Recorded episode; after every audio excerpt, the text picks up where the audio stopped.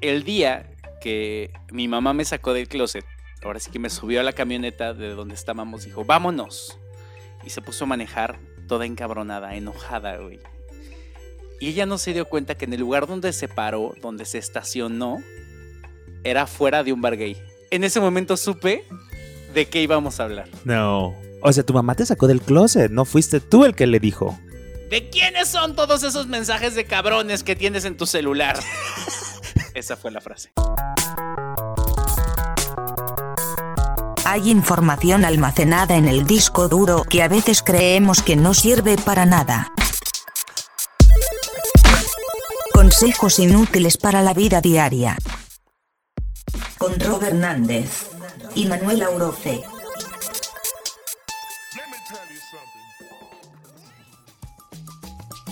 Rob Hernández, es junio ya. Digo, probablemente esto alguien lo escuche en el futuro, pero el día que esto se graba y el día que esto se publica es junio. ¿Y a poco no respiras a pura diversidad, a puro cacahuate? no sé por qué cacahuate, güey, pero ¿a poco no respiras? Oye, pero del garapiñado o de sin garapiñar? Ay, no, pues tostado, cacahuate macho, cacahuate japonés. Empanizado. ¿A poco no respiras ir arco iris? Yo creo que sí, porque es junio y en junio I, I will survive because I burned this way. And it's the time to express yourself. Me da muchísimo gusto que tu inglés haya mejorado después de 23 capítulos. En este, el episodio 24, tu inglés ya siento que está al nivel de Marta de Baile. Corrigiendo a Lady Gaga. Con una, con una educación de inglés sin barreras, más o menos. Pero a usted, a usted que nos está escuchando y que ahora sí que nos dio el favor de su play, el favor de, de sus datos de celular. y el que lo está escuchando así de que, vergas, ¿qué es esto? Deja el equipo. aprovechando su servicio de internet.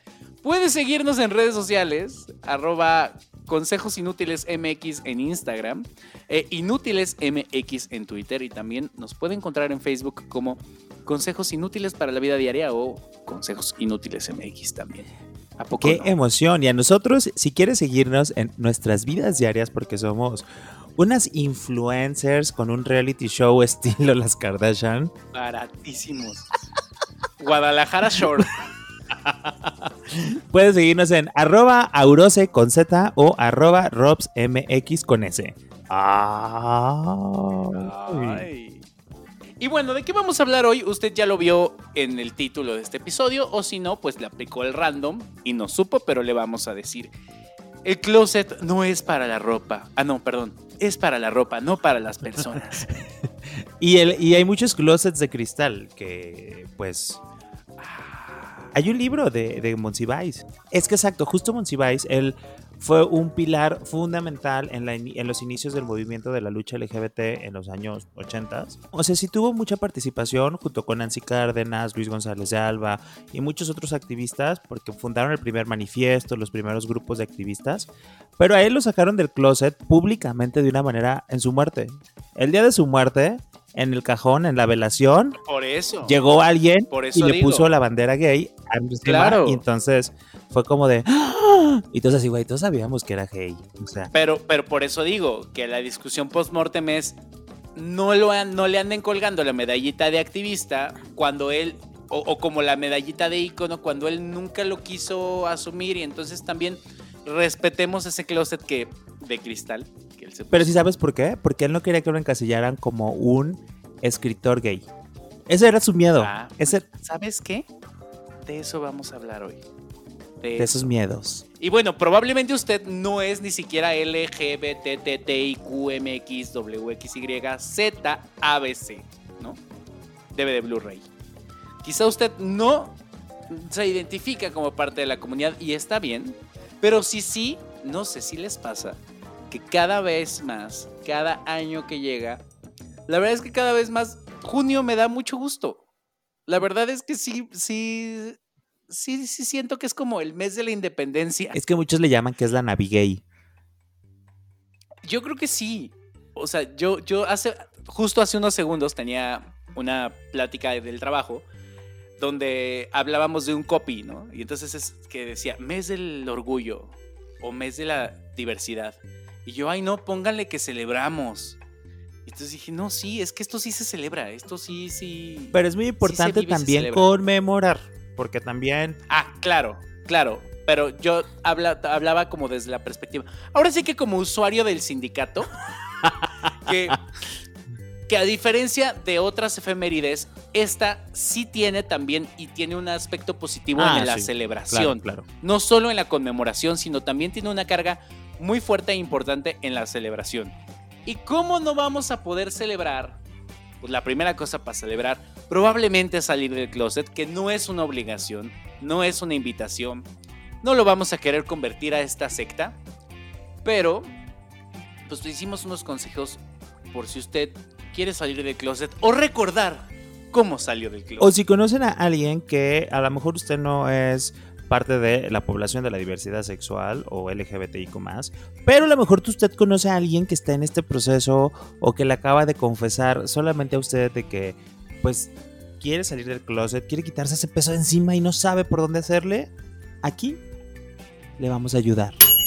Consejo número uno. ¿Qué más nos gustaría que todas las personas se reconocieran, salieran y se mostraran ante el mundo de- con su orientación sexual, con su expresión de género o con su identidad de la manera como son? Pero bueno, también hay que tomar en cuenta que hay contextos que no lo facilitan. Entonces, si nosotros ya estamos muy asumidos, muy públicos, muy todo, démosle tiempo a que otras personas decidan cuándo es el momento ideal para que ellos o ellas quieran salir del closet. Entonces, el consejo es tómate tu tiempo, escúchate, habla contigo y aprende de lo que te está sucediendo. Yo creo que este proceso, de una u otra forma, eh, te enfrenta a situaciones que probablemente en la heteronorma, o sea, eh, en el heterosexual way mood, en el camino heterosexual, por decirlo de una manera sencilla y práctica,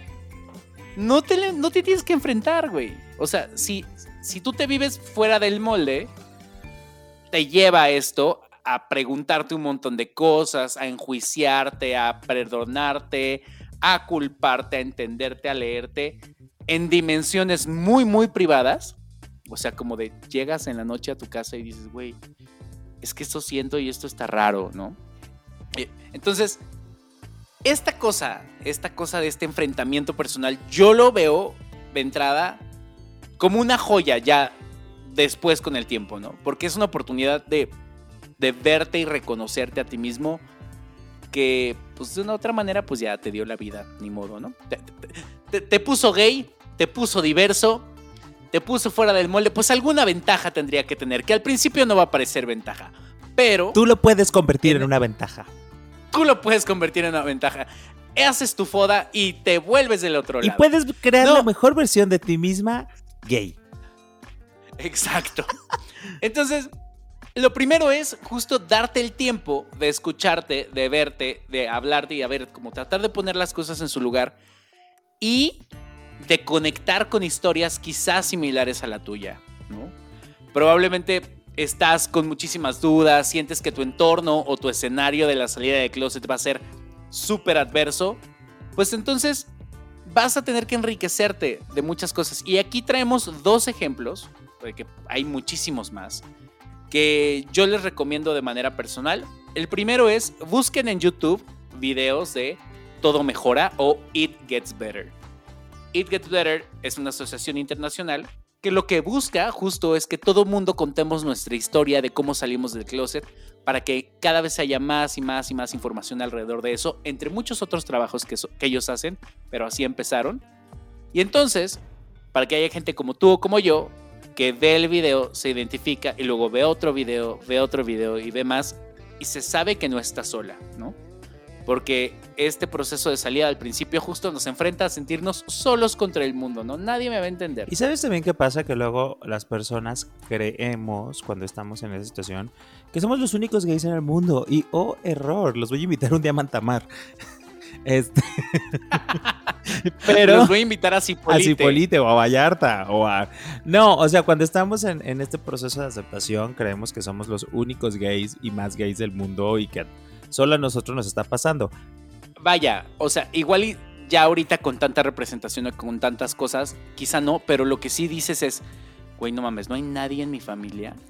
O sea, Sí, o- incluso juras que nadie en tu círculo cercano conoce a un gay y que eres el primer gay que va a conocer la, la gente. y pues no. Y ahí es la cosa. Ahí es donde a partir de ver y de, contar, de conocer otras historias, pues puedes darte cuenta que también muchas personas han estado en una situación muy similar, con eh, cuestiones familiares, religiosas similares a las que puedes estar viviendo, o eh, a lo mejor, no sé, o sea, yo creo que las historias son, pueden repetirse ciertos factores. Y lo mejor es que puedes ver cómo lo dieron solución a algunas otras personas. Entonces, ve estos Eso videos. pues. Busca todo mejora en YouTube. Y hay otra cosa que encontré justo en esta investigación, que es un espacio que se llama qchatspace.org. www.qchatspace.org. Que es para que tú puedas chatear con otros adolescentes si estás chavo, adolescentes, jóvenes o personas que están en la misma situación. Oye, ¿y si te dejaron Entonces, entrar a la página? ya sé que estoy más grande, baboso. Hay diferentes organizaciones, diferentes espacios, y es como buscar un espacio seguro y buscar esa otra historia que, que está del otro lado. Y que como bien dices, igual y no es la misma, pero sí todas en algún momento tenemos un patrón de cómo vivimos el, el- el momento, cómo vivimos la salida, cómo vivimos todos los enemigos que pensamos que había alrededor de nosotros y cómo también no pasa nada, no es el fin del mundo.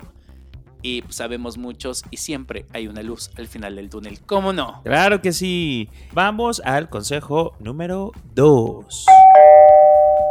Estos dos consejos, bueno, este consejo incluye dos libros que creo que al menos uno de ellos tú lo amas mucho. Yo lo descubrí ya muy después salió del closet, pero me pareció una gran, gran joya y también lo amé muchísimo.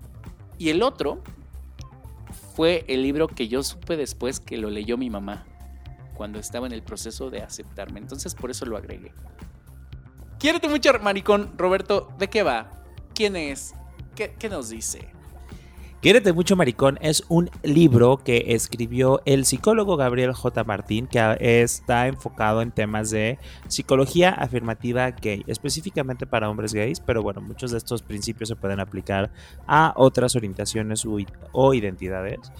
Y bueno, lo que se me hace muy valioso de este consejo es que hay libros que te pueden ayudar, que te pueden explicar cuál es el proceso que estás viviendo, cuál es el proceso que están viviendo tus familiares, o tu entorno y te puede dar herramientas, te puede dar herramientas para que lo puedas pues vivir de la manera como mucho más tranquila, mucho más llevadera.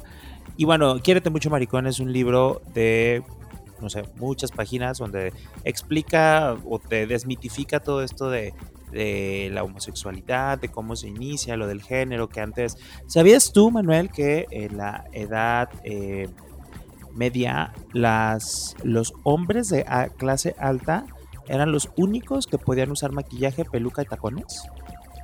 ¿Claro? ¿También lo leí? ¿Claro? Hay muchos momentos en la historia que nos hacen darnos cuenta que hoy vivimos en una serie de contradicciones que quien en algún momento defendió ciertas cosas ahora estén totalmente en contra de esas, ¿no? Oye, y el otro libro que mencionas, el de Mamá, Papá, Soy Gay, que se convirtió en un clásico. Entonces, Clásico recomendado en nuestros momentos de adolescencia. Cada día, había un día de la semana en específico, creo que era el jueves, cuando Horacio Villalobos tenía a justo a esta mujer, si es ella, ¿no? La autora, Rina Riesenfeld, y este otro cuate, ¿cómo se llama? El otro, el otro psicoterapeuta. no me acuerdo. Yo nunca había Horacio Villalobos. Nunca viste, bueno, yo es que cada fin de semana o cada jueves, creo que era el día que hablaban de sexo, cuando Horacio Villalobos caía bien. Este, sí, hubo, sí hubo un momento en el que cayó bien. Y recomendaban este libro, porque siempre hablaban de salir del closet y hablaban del libro y hablaban del libro, era como el product placement que hacían. Y pues justo mi mamá cayó en ese libro Y según la librería Gandhi, este es un libro que estaba faltando en algún momento en este medio y que está dirigido para toda esa persona pues que, que tiene que ser amada y que tiene que tener como este diálogo con sus papás y también justo para enfrentarse a este momento de la posible confrontación, ¿no?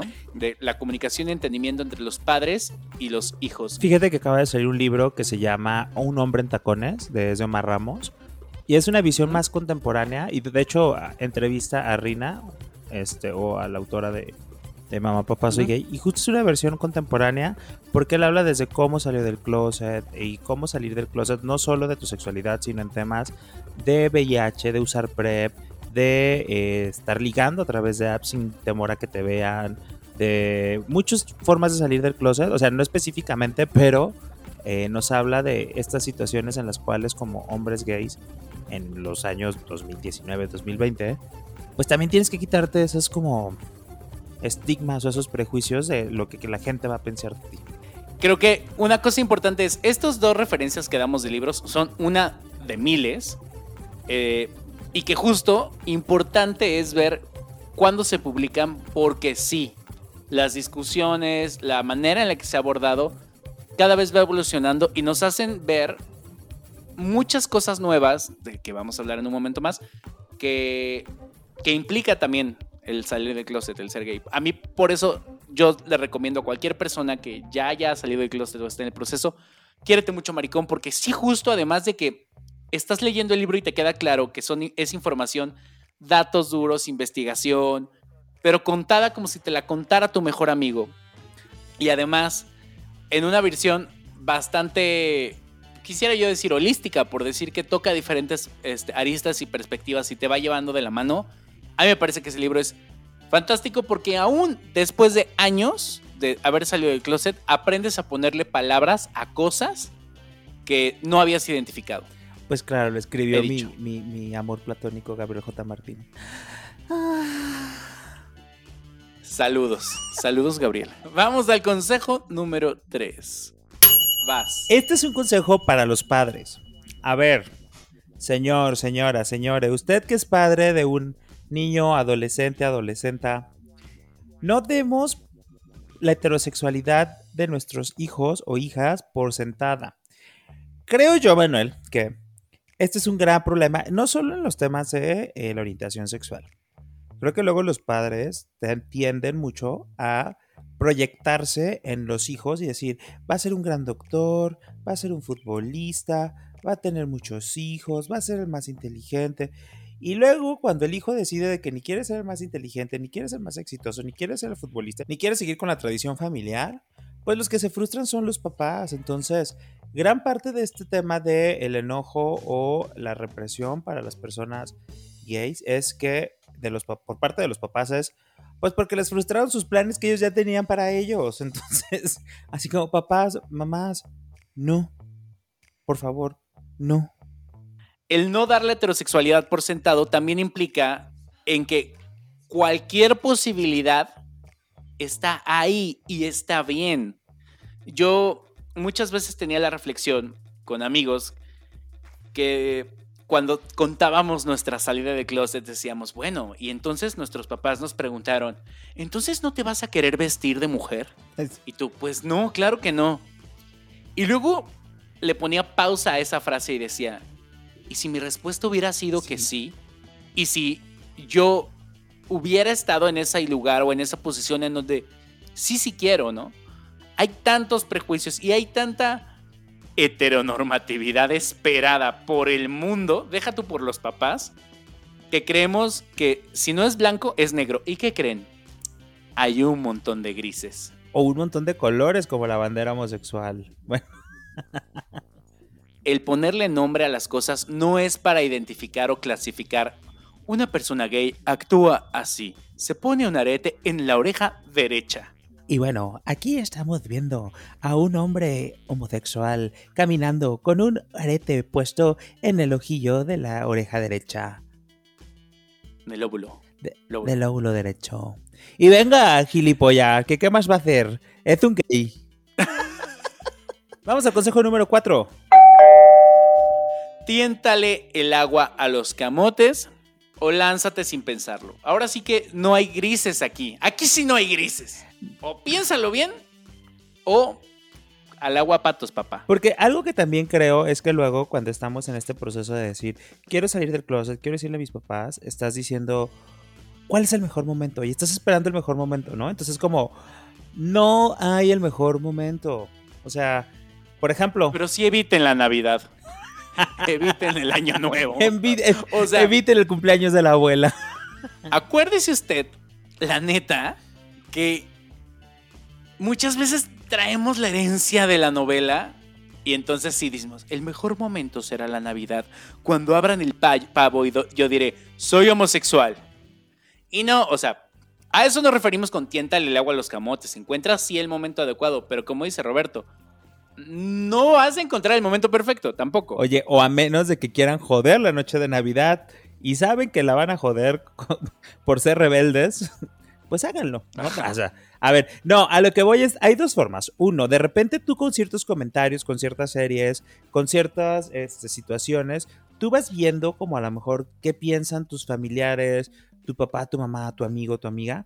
Y entonces, pues ahí ya vas viendo de, ah, bueno, voy caminando sobre blandito. O, chale, está, está cañón porque pues a lo mejor sí tiene una visión mucho más cerrada.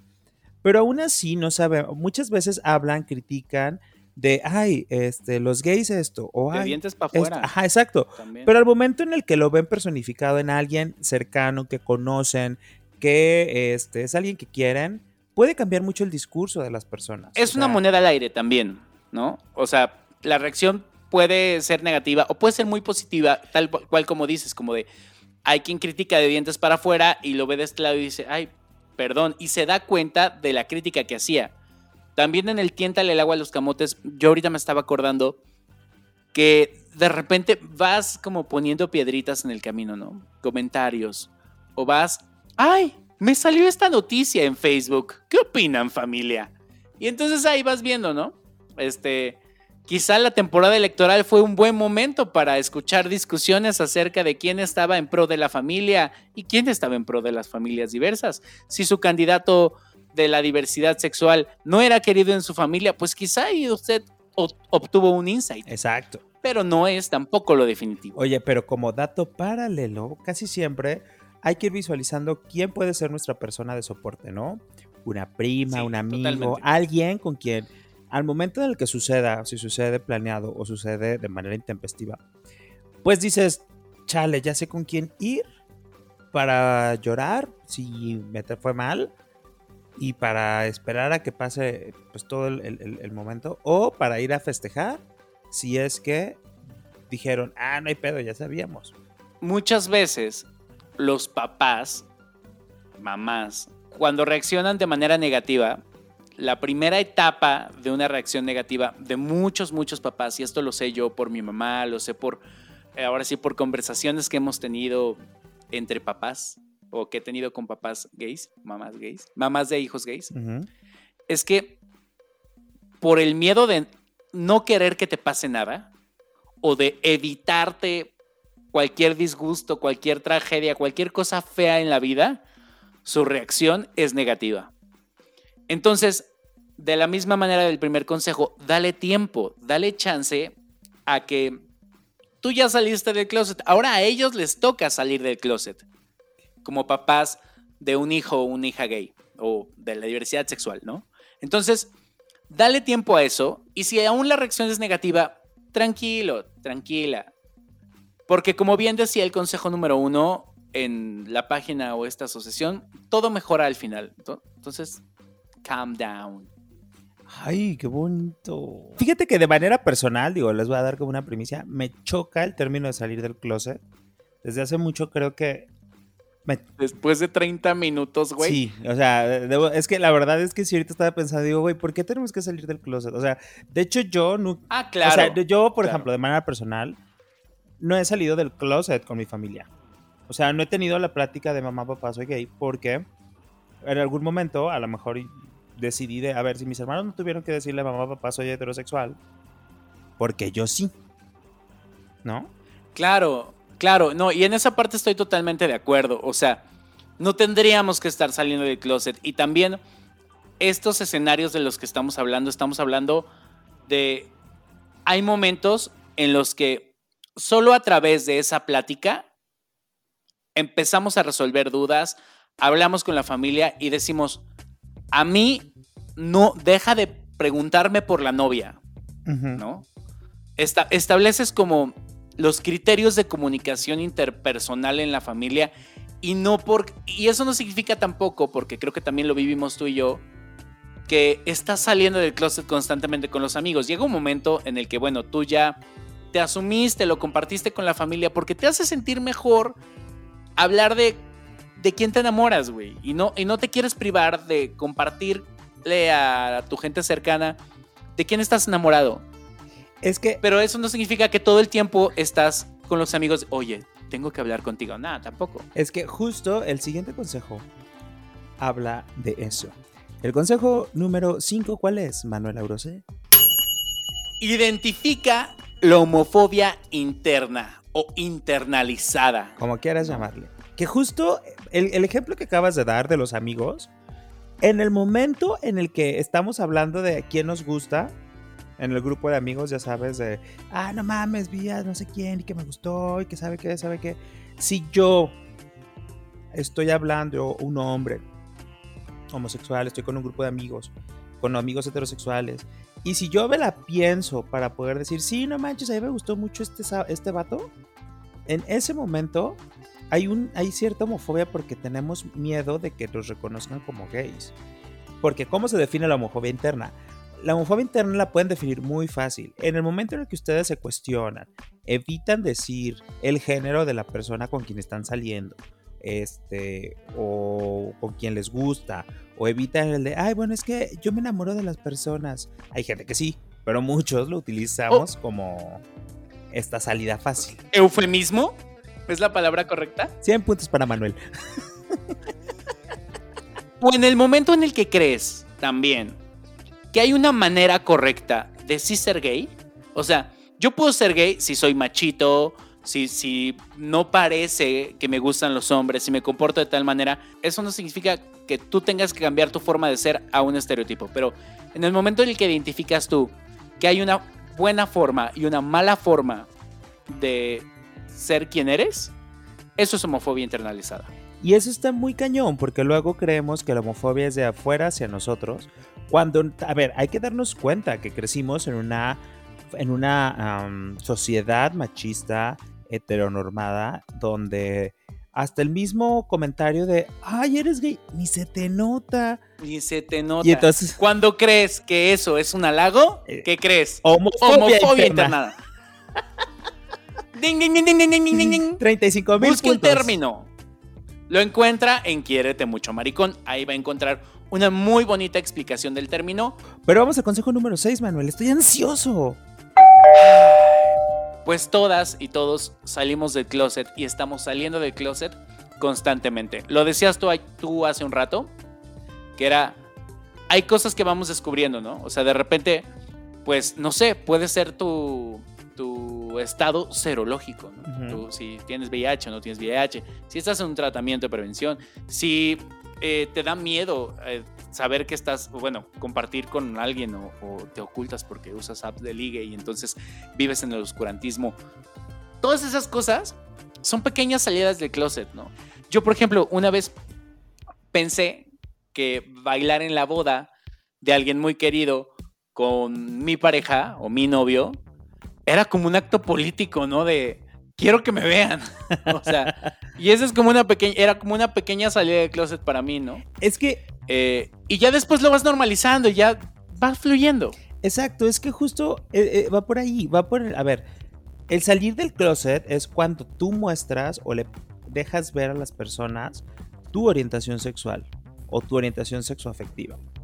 Entonces, todas nuestras familias, aunque sean heterosexuales, están saliendo constantemente del closet sin tener que estar diciendo estoy saliendo del closet. O sea, cuando alguien, una persona, un hombre heterosexual llega y dice, ay no, es que ayer me fui al cine con mi esposa y vimos tal película, ahí está saliendo del closet porque está dejando ver que su orientación sexual es heterosexual.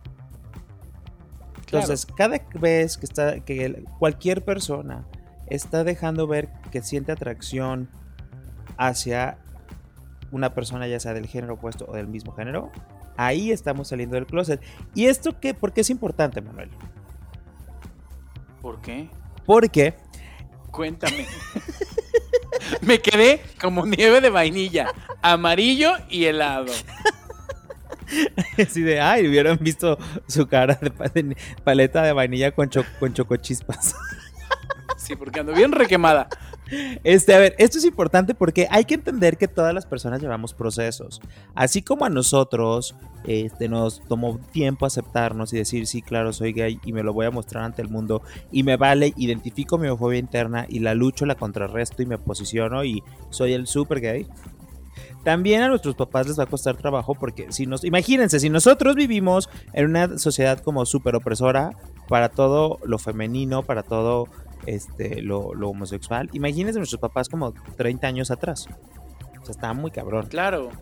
Algo que me gustaría aclarar aquí también, que no lo hemos dicho como parte de los consejos, pero creo que ya lo hemos dicho muchas veces también es, pues busquen ayuda, ¿no? Puedes buscar ayuda, puedes buscar ayuda de algún psicoterapeuta o algún especialista que, que sepas también que, que dialoga con la, con la diversidad sexual o si quieres un, un psicólogo, psicóloga gay, lesbiana, trans, también puedes encontrarlo.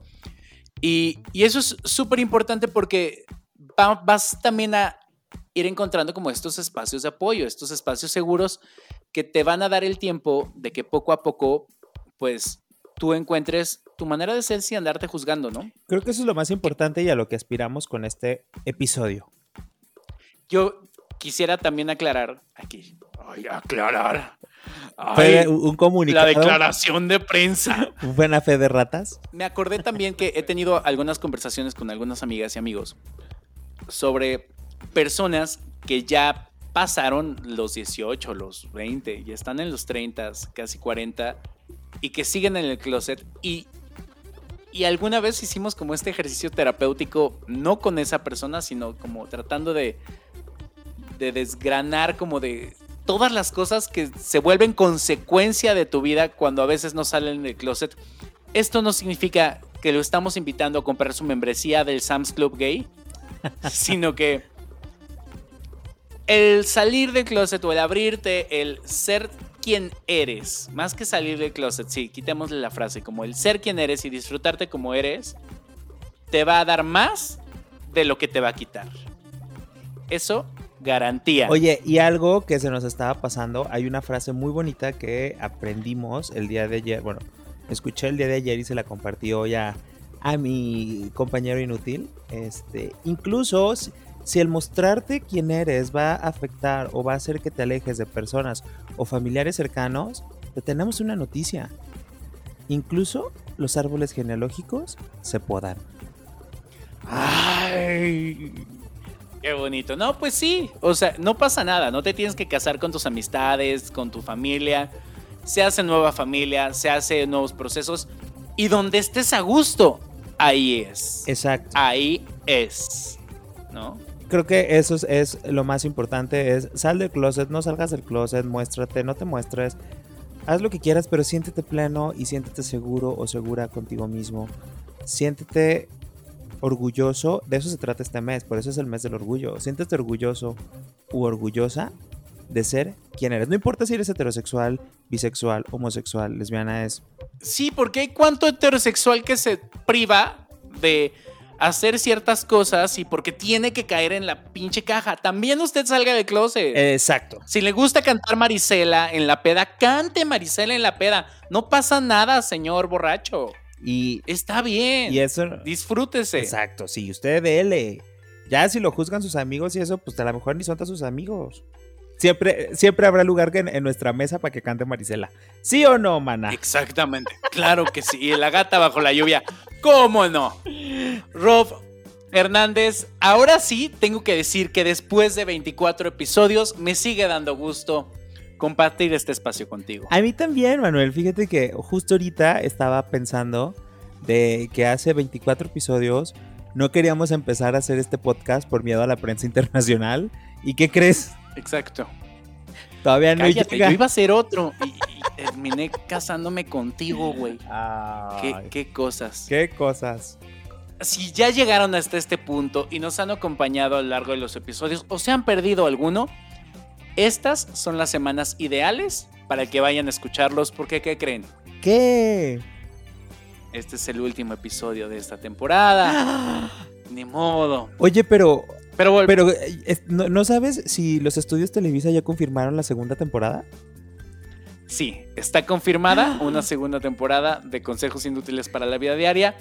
Más o menos en un mesecito regresamos. ¿no? Oye, pero estoy muy emocionado. ¿Qué va a pasar? ¿Seguirá Rob? ¿No seguirá Rob? ¿Seguirá Manuel? mira, ¿Lo de en hecho, Azteca? Lo importante en todo esto es que para que tú puedas seguir necesitamos darte vacaciones. Ay, sí, me voy a ir a, a Hawái. Vete, date vacaciones porque pues parece que esto te quita mucho tiempo. Mm, ya me están sacando del closet en el episodio de no salir del closet. Muy bien. Oye, Manuel, Ay, la verdad pues. es que me encanta estar aquí. Hay gente que creo que eh, las muchas personas que le salió el podcast, una en sus podcasts más escuchados. Es- Muchas gracias. ese uno lo adoramos. Y mucho. solo por ese uno. aquí. Vamos a seguir haciéndolo. Claro que sí. Rob, muchísimas gracias. Un gustazo. Igualmente, 24 episodios. Vamos por 24 más. nos vemos en la siguiente temporada. Vamos a regresar mejorados, más estúpidos, más inútiles. Y usted vaya a escuchar los que no escuchó. Muchas gracias. Nos escuchamos prontito.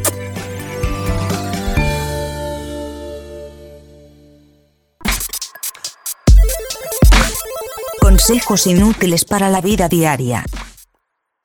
Con Rob Hernández y Manuel Auroce.